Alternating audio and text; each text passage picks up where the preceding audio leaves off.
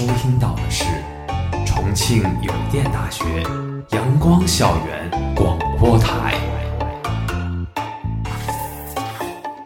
最有态度、最有个性、最具活力的三山 radio。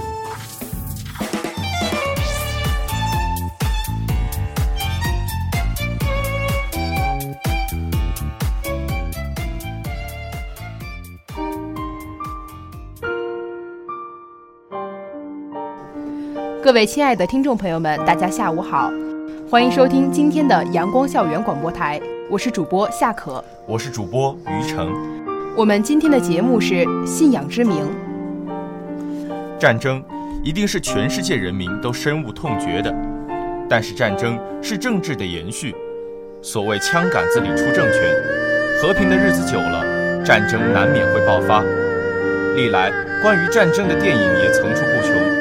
像一台台散发着刺鼻血腥味的巨型绞肉机，记录着一个又一个无法复制的战争场景。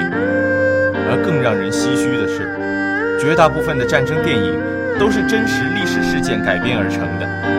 每场战争背后的荣誉，士兵们大多都要承受着巨大的心理压力。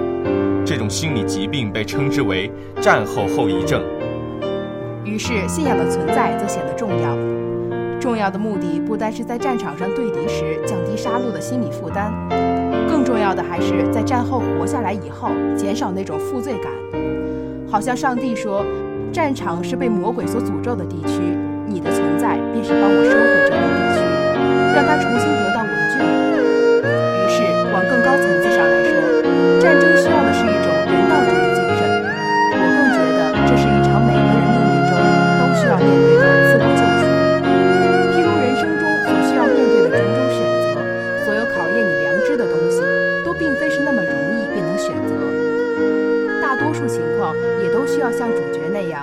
选择一种折中的方式，尊重战争，尊重信仰，同时也尊重了自己。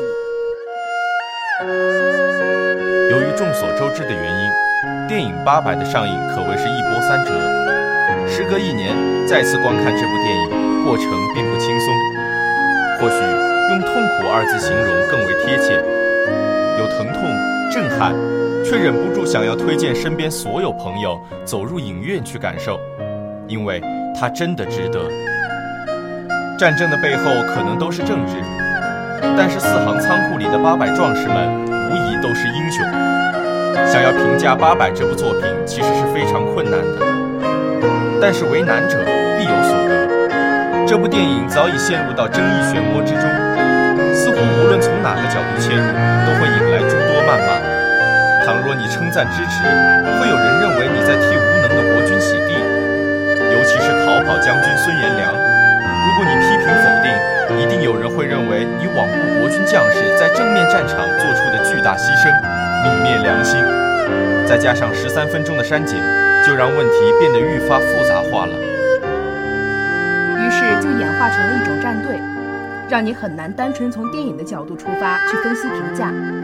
然而，毕竟涉及到了真实的历史事件和历史人物。那么，想要撇开历史，单独去谈电影本身，也是一种极其天真的想法。在这部场景宏大、剧情悲壮的电影作品中，众多演员，尤其是魏晨、于景明、郑恺等青年演员，奉献了脱胎换骨般整容式演技，让观众在观看电影时一度忘记了他们曾经是谁，记住的只有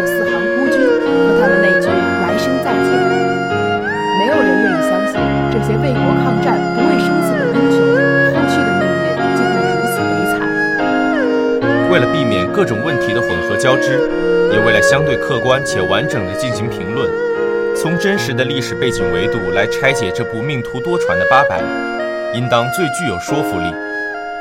八百取材于1937年淞沪会战末期，讲述了史称“八百壮士”的中国国民革命军第三战区八十八师五百二十四团的一个加强营，固守苏州河畔的四行仓库，阻击日军的故事。淞沪会战开始于一九三七年八月十三号，日本称为第二次上海事变。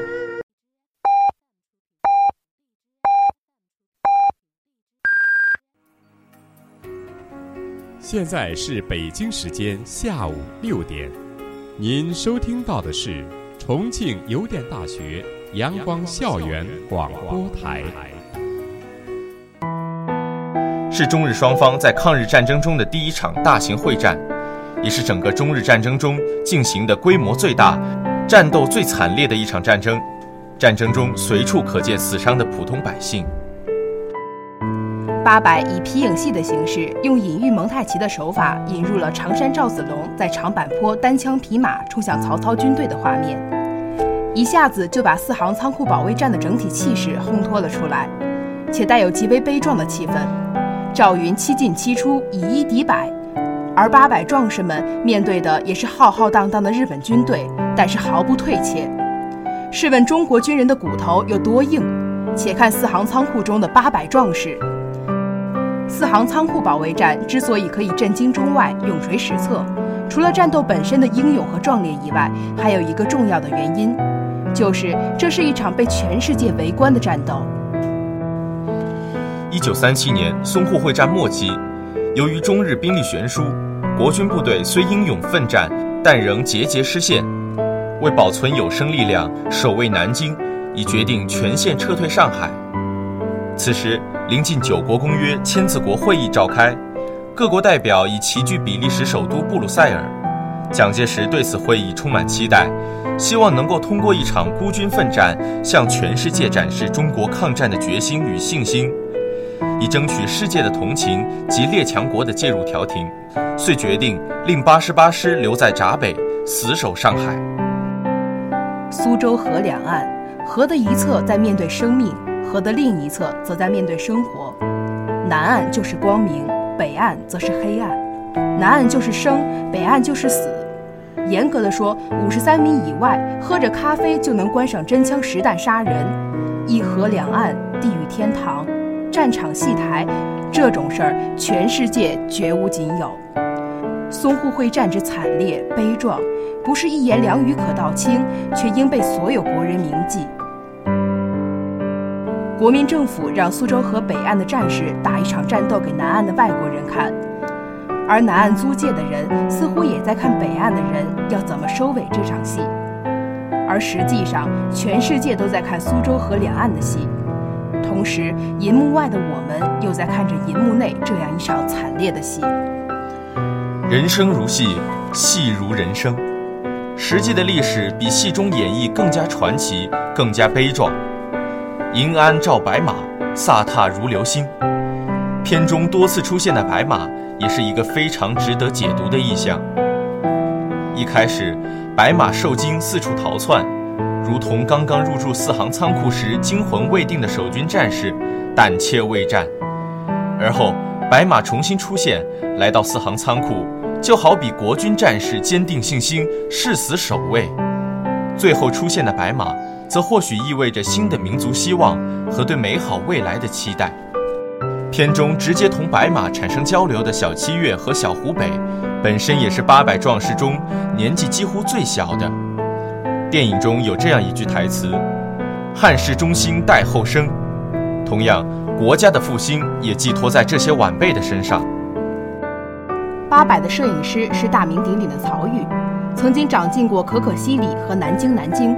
他相对出色的把苏州河两岸的明暗对比、生死反差凌厉的展现出来，突出了四行仓库保卫战这种在整个世界战争史上的独特性。电影的镜头调度是非常有看头的，同时曹禺选择了黄绿色作为电影的主色调，将战场上的惨烈末日气氛也渲染得足够到位。在具体战争的刻画上来看，想必所有看过电影的人都会产生很强的临场感、沉浸感。甚至会被紧张的战争场景包围而有一种窒息感。IMAX 摄影机带来的极致画面，不负震撼的期待。不要怂，正面刚，狭路相逢勇者胜，剑锋所指，所向披靡。在这样敌众我寡的战斗中，必须抱有视死如归的态度，才能真正应战。随着电影技术及各种伴随的道具、摄影、特效、化妆等方面的进步。八百所拍摄出来的战斗画面，对于观众的感官刺激是非常直接和明显的。那种残酷让人印象深刻，尤其是战士们手里的那些大栓枪的力道，表现得极为到位。在大荧幕上，每一枪都血肉横飞，实在是令人震撼。夏可，那么在《八佰》这部电影中，有没有一些让你觉得印象深刻的部分呢？就是为了阻止具有钢板防护的日军对四行仓库发起进攻，郑恺身绑四五捆手榴弹，直接从窗台跳下去，和准备要炸掉墙体的日军小队同归于尽。紧接着，后续一伙战士个个身绑手榴弹，英勇地跳下去。当时李晨也绑了一身炸弹，还交给欧豪一封遗书，好像是。于是就转身向窗户走去。当时在一个一个战士跳下去前，个个报了一遍自己的姓名和祖籍。就在这时候，即便我知道这是电影，也是瞬间一身鸡皮疙瘩，眼泪就出来了。其实刚刚听你说到欧豪，欧豪其实在剧中扮演的是端午这个角色。其实说到端午。我对他的印象也是特别深刻，有一个剧情让我记忆犹新。端午从一开始只是想来上海玩玩，想回家找妈妈，然后他一次又一次目睹身边的人死在日本人的刀下的时候，他从那个唯唯诺诺不敢杀人，再到敢自己举着枪到楼顶和飞机对抗，在飞机走了之后才感受到自己中枪了的时候，让我感觉到了对剧中端午这个角色的敬佩。还有，就在侯勇天天关注战事，到最后忍无可忍地从自己的书柜中拿出来他的枪，向日本人开枪的时候，就在一个身材妖娆的女人从家里拿出医药箱赶赴战场营救士兵的时候，我的泪腺再次失控了。其实我知道这只是电影，其实电影里也有让我对军人这个形象肃然起敬的时刻。那时，为了向国际展示我们军队必胜的决心。谢团长决定将国军的旗帜插到楼顶，也表示了对日军的嘲讽。这一段举动直接激怒了日本人，飞机当时直接上了。看见一个个小队护旗的人被机枪扫射，却团结起来负起旗杆的那一刻，我心中对军人这个形象真的是肃然起敬。还有好多可圈可点的地方。魏晨第一次演的这么有血性，王千源还是一样的稳，让队友感觉到踏实。张译演技没话说，演啥像啥。如此悲壮的一个电影，居然还让他加了几个笑点，小人物的心理展现的淋漓尽致。最后，杜淳老团长演的那叫一个勇敢，把这个团长的责任、内心的荣誉感和纠结的抉择展现的淋漓尽致，让我忘记了这是一部电影。电影中最令人动容的，想必是郑恺饰演的陈树生，为了避免日军炸毁仓库的墙而选择舍生取义的那一段。他们都是爹娘养的孩子，然而为了中国军人的战魂，为了苏州河对岸的百姓，为了四万万的同胞，在陈树生慷慨赴死以后，整个机枪连的战士们每个人都毫不畏惧地绑上了炸弹，与敌人同归于尽。一寸山河一寸血，十万青年十万兵。若国人皆如此，日军何敢？在看这段的时候，我整个人都是颤抖的，那种震撼和揪心实在是无法隐藏。同我读到郭汝瑰将领明知必定战败，留下的绝笔一般。我八千健儿已经牺牲殆尽，敌攻势未衰，前途难卜。若阵地存在，我当生还觐见云座；如阵地失守，我就死在疆场，身高野草。他日抗战胜利，你作为抗日名将，乘舰过吴淞口时，如有波涛如山，那就是我来见你了。明知他们是真正的英雄，这感受大概就像是待我成尘时，你将见我微笑。其实近些年来，优秀的战争电影层出不穷，有《至暗时刻》《敦刻尔克》《决战中途岛》等等。其实这些震撼人心的电影背后，都有着沉重的史实。回想近几年上映的战争片，同为二战史实改编的《血战钢锯岭》，就不得不说，信仰是最强大的力量。这是在重温这部影片后最想说的一句话。或许我们从来就没有正确的认识到什么是信仰。信仰不只是一个词语，不只是一个解释，而是发自内心、发自深处的一种信念、一种坚持、一种用生命捍卫的信念。主人公是一个固执到令人敬仰的医疗兵多斯，小时候的多斯是一个活泼顽皮的小男孩，由于家教的原因，经常出去疯玩打闹。终于有一次下手太重，险些酿成大祸。此后便在圣经的引导下拥有了自己的信仰。在信仰的引导下，小多斯长大了，信仰也在他心里生根发芽，伴随他长大。眼睁睁地看着战争的扩大，多斯心里想着去战场救人，但是信仰让他不会去杀人。杀人是一个士兵必备的技能，任何一个兵种都无法避免，因为你不知道战场会发生什么。然而多斯的信仰告诉他，上战场做医疗兵是去救人，不是杀任何人，而这也让他显得与其他新兵格格不入，处处受人欺负。人们笑话他是懦夫，这也为后期多斯成为英雄形成鲜明的对比。军队是一个规章极其严格的地方，一个不会拿枪的士兵是不会被允许存在军队中。而多斯的固执，我们暂且称之为固执，在这里展现无疑，宁愿坐牢，宁愿失去一切，也要维护自己所坚持的信仰。此时，我想很多观众都会和我一样，以为多斯是一个不知变通的固执的笨蛋傻瓜。在这样严酷的环境下，在不松口就要错过和自己心爱的未婚妻结婚的条件下，他毅然决然地选择了自己心里的信仰，从没退缩。好在他的未婚妻可以理解他的固执源自于他坚守的信仰。好在上帝最后显灵了，最终幸运地在父亲和将军的帮助下顺利地参军了，成为了一名医疗兵。钢锯岭战役开始了，电影在战斗的场面做得恰到好处，从小细节到整体战况都一清二楚，又那么真实。可惜日军利用地道进行了反击。刚刚拿下的阵地再次失守，军队损失惨重。就在大家都迅速地撤退到军营后，任谁都没有想到，多斯竟然留下来了。而他没有撤退的原因再简单不过，要坚守医疗兵救助受伤士兵的职责，任谁都没有想到，在所有人眼里是一个懦夫，一个连枪都不敢碰的多斯，竟然一个人留了下来救助伤员。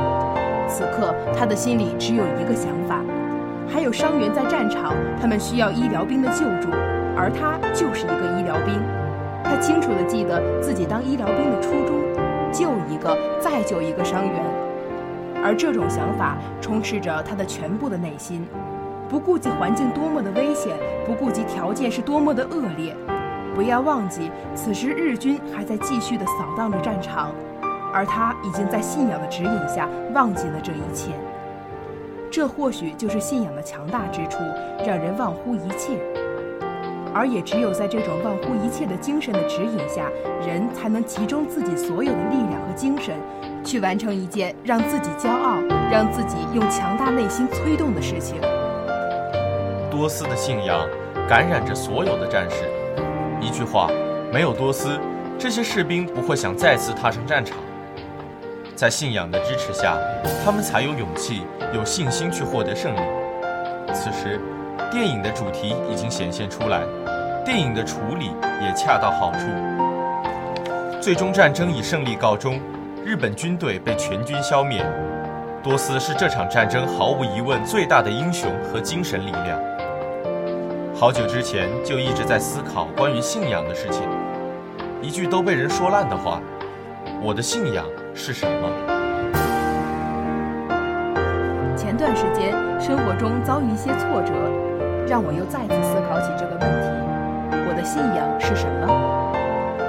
很多事情没有绝对的正确或者错误，有的只是不同的路、不同的着眼点、不同的目标。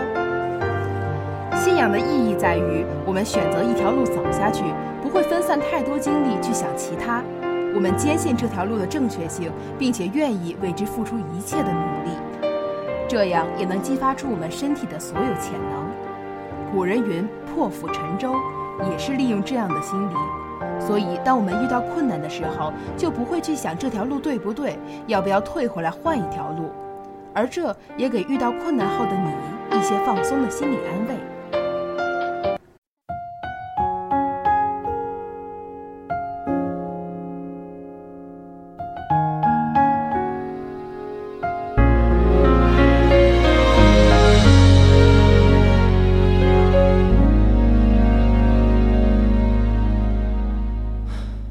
的心情总在飞，什么事都想去追，想抓住一点安慰。你总是喜欢在人群中徘徊，你最害怕孤单的滋味。你的心那么脆，一碰就会碎，经不起一点风吹。你的身边总是有许多人陪，你最害怕每天的天黑，但是天总会黑，人总要离别，谁也不能永远陪谁，而孤单的滋味，谁都要面对，不只是你我会感觉到疲惫。当你孤单，你会想起谁？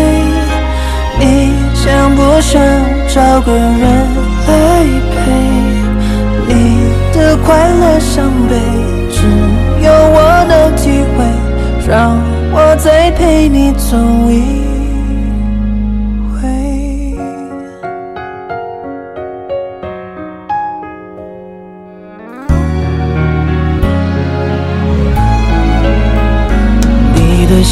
心总在飞，什么事都想去追，想抓住一点安慰。你总是喜欢在人群中徘徊，你最害怕孤单的滋味。你的心那么脆，一碰就会碎，经不起一点风吹。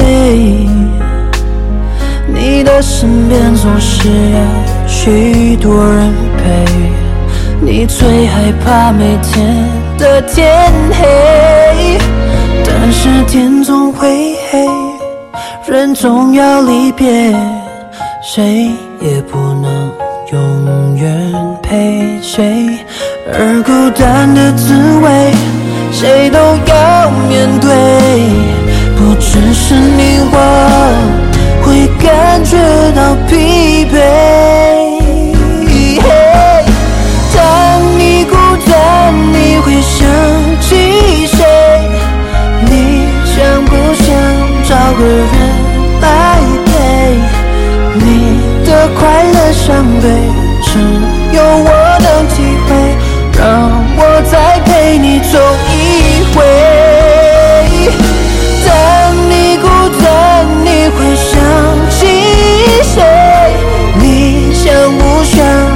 个人。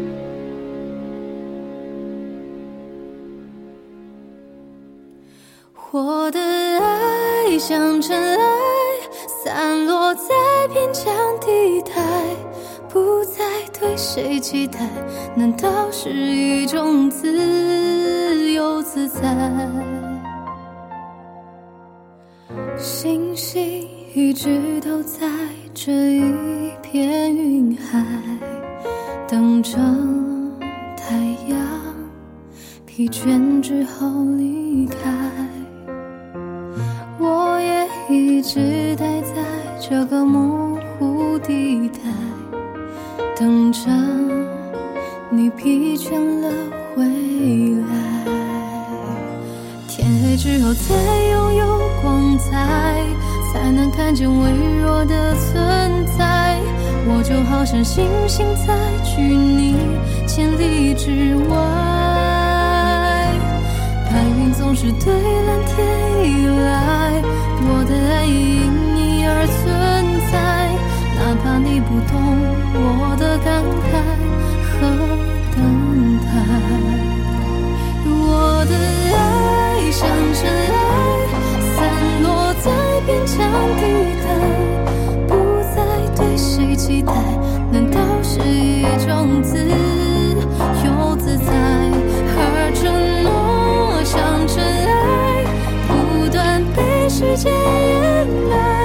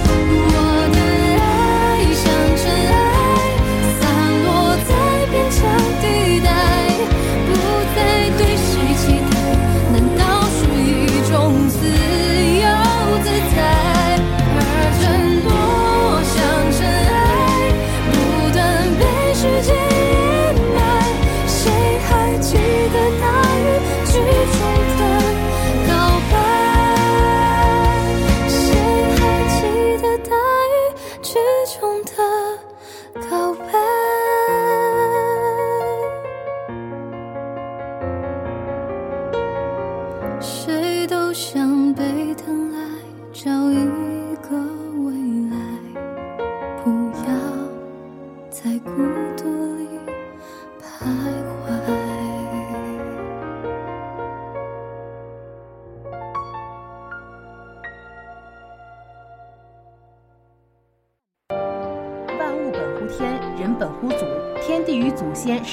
万物之根本。天地信仰与祖先信仰的产生是源于人类初期对自然界以及祖先的崇拜。不同文化背景和生活背景下的人，信仰也会出现差异。就拿创世神话为例，中国古代神话中，世界的起源是盘古开天辟地，而古希腊神话中则是盖亚于混沌中出世。在古巴比伦神话中，则是天帝的生父阿布苏和其生母提阿玛特创造了整个世界。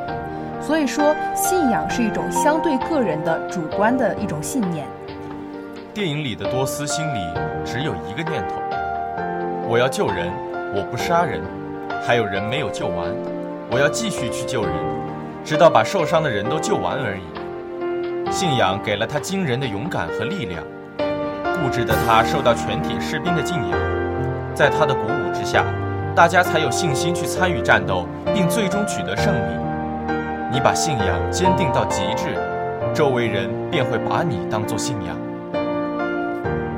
信仰的力量其实对人的影响无处不在。宗教就是信徒的信仰。而不光是宗教，许多艺术的创作灵感来源于信仰，创作主题也与信仰有关。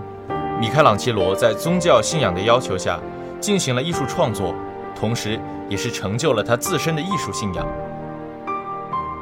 唐代的高僧玄奘为了佛学信仰，经凉州出玉门关，西行五万里赴天竺，前后十七年，遍学了当时大小的各种学说，并与一些学者展开了辩论，名震五族。公元六四五年，玄奘归来，长期从事翻译佛经的工作。翻译出典了七十五部作品，其中玄奘将他西游亲身经历的一百一十个国家及传闻的二十八个国家的山川、物产、习俗编写成了《大唐西域记》的十二卷。《西游记》也是以玄奘的取经事迹为原型，而这就是信仰的力量。钟情汉墨，埋头苦练是王羲之的信仰。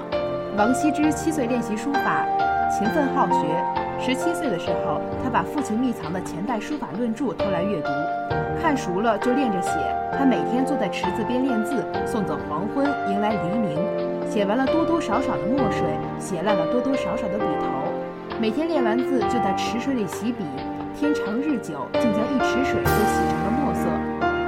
这就是人们今天在绍兴看到的传说中的墨池。晋人孙康囊萤映雪，也是一种信仰。晋人孙康家贫而酷爱读书，夜晚虽然有时间，却买不起灯油，只好默默的回忆、消化白天学过的知识。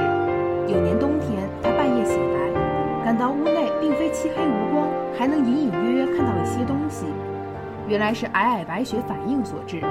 这给了他启发：何不借雪光来看书？于是雪夜，特别是月光映照下的雪夜，就成为孙康苦读的好时光。由于勤奋好学，他终于成为一个有名的学者，并当上了御史大夫。与信仰的力量相关的事例还有文天祥，人生自古谁无死，留取丹心照汗青的爱国豪情，爱国便是他的信仰。他的信仰没有随局势而变，他心中的池水便如明镜般折射他人生的光辉。再看如今的季羡林，当时他饱受文革摧残时，当他沦为一个看从罗摩衍那到吐火罗文，从普通学者到北大教授。我们看到了是他对古文字研究的信仰，对信仰的坚守，走到今天。他心中的池水定是清明如镜吧？他们都很好的，我更愿意把他们看作是人性公益功德的宣传片。他们都很好的刻画了人类的恶，以及极恶之大胜的战争。但在铺天盖地的无奈与绝望之中，人性之善给予整个混沌世界重获新生的曙光。一个人很渺小，能够让人觉得活着真好，已经很伟大。能够给予世界曙光，那你本身就成为美好的化身。如果不做我相信的事，我不知道以后又该怎样面对自己。信仰对于一个人是何其的重要，每个人都该有信仰，也都该被尊重。所以，帮助别人建立一个好的信仰是多么的伟大。相反，像日本军国主义那样，会产生一群坚定且强大的魔鬼，让世界的支离破碎进一步催化。被迫赶上战场与魔鬼战斗的普通人，即使有四十万之多，也只是一心望着天空上孤军奋战的战斗机，祈祷着能够脱离战争，因为活下去才更趋近于他们的信仰。而孤军奋战的飞行员的信仰，已成为四十万瞩目的信仰。渺小的一个人，能够成为整个世界的曙光，本身也忘了。除此之外，还有肢体横飞，还有战争背后的妻离子散。让尘归尘，土归土，不要成为情绪的奴隶，而是更加理性克制且相对纯粹的去讨论电影以及衍生出来的其他话题。今天的节目到这里就结束了，我是主播夏可，我是主播于成。如果你想收听我们的更多节目，欢迎在荔枝、网易云音乐搜索电台重庆邮电大学阳光校园广播台。如果你有好的意见或者建议，可以在新浪微博搜索重庆邮电大学阳光校园广播台，或者关注我们的官方微信公众号 Sunshine Radio。重庆邮电大学阳光校园广播台，更多精彩等你来。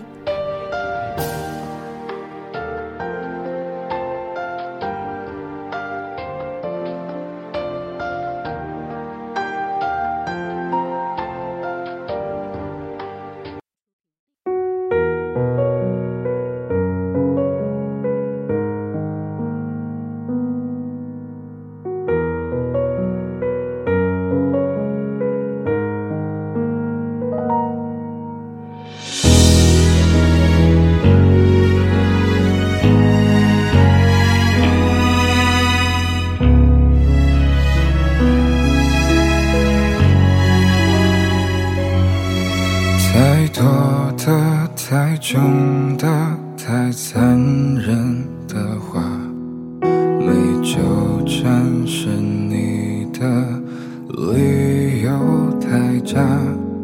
我觉得你大可不必说的天花乱坠，是天使是魔鬼都没有绝对。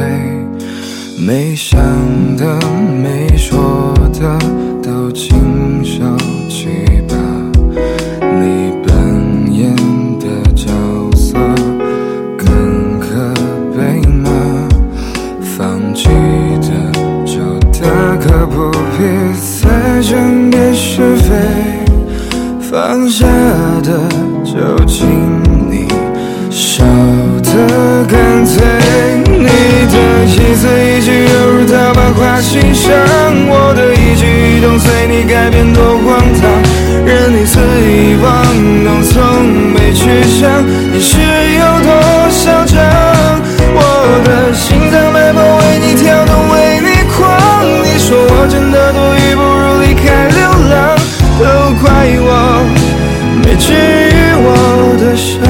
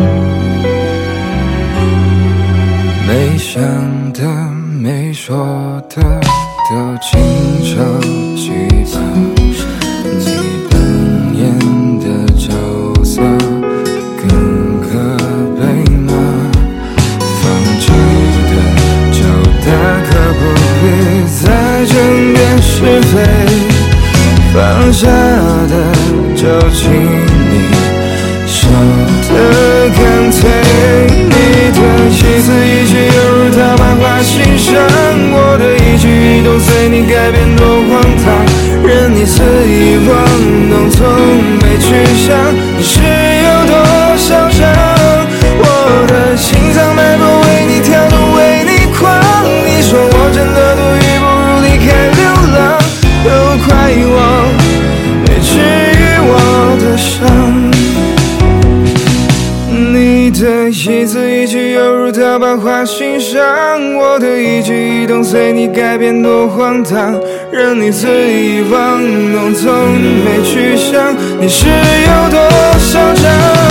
我的心脏脉搏为你跳动为你狂你说我真的多余不如离开流浪都怪我没治愈我的伤。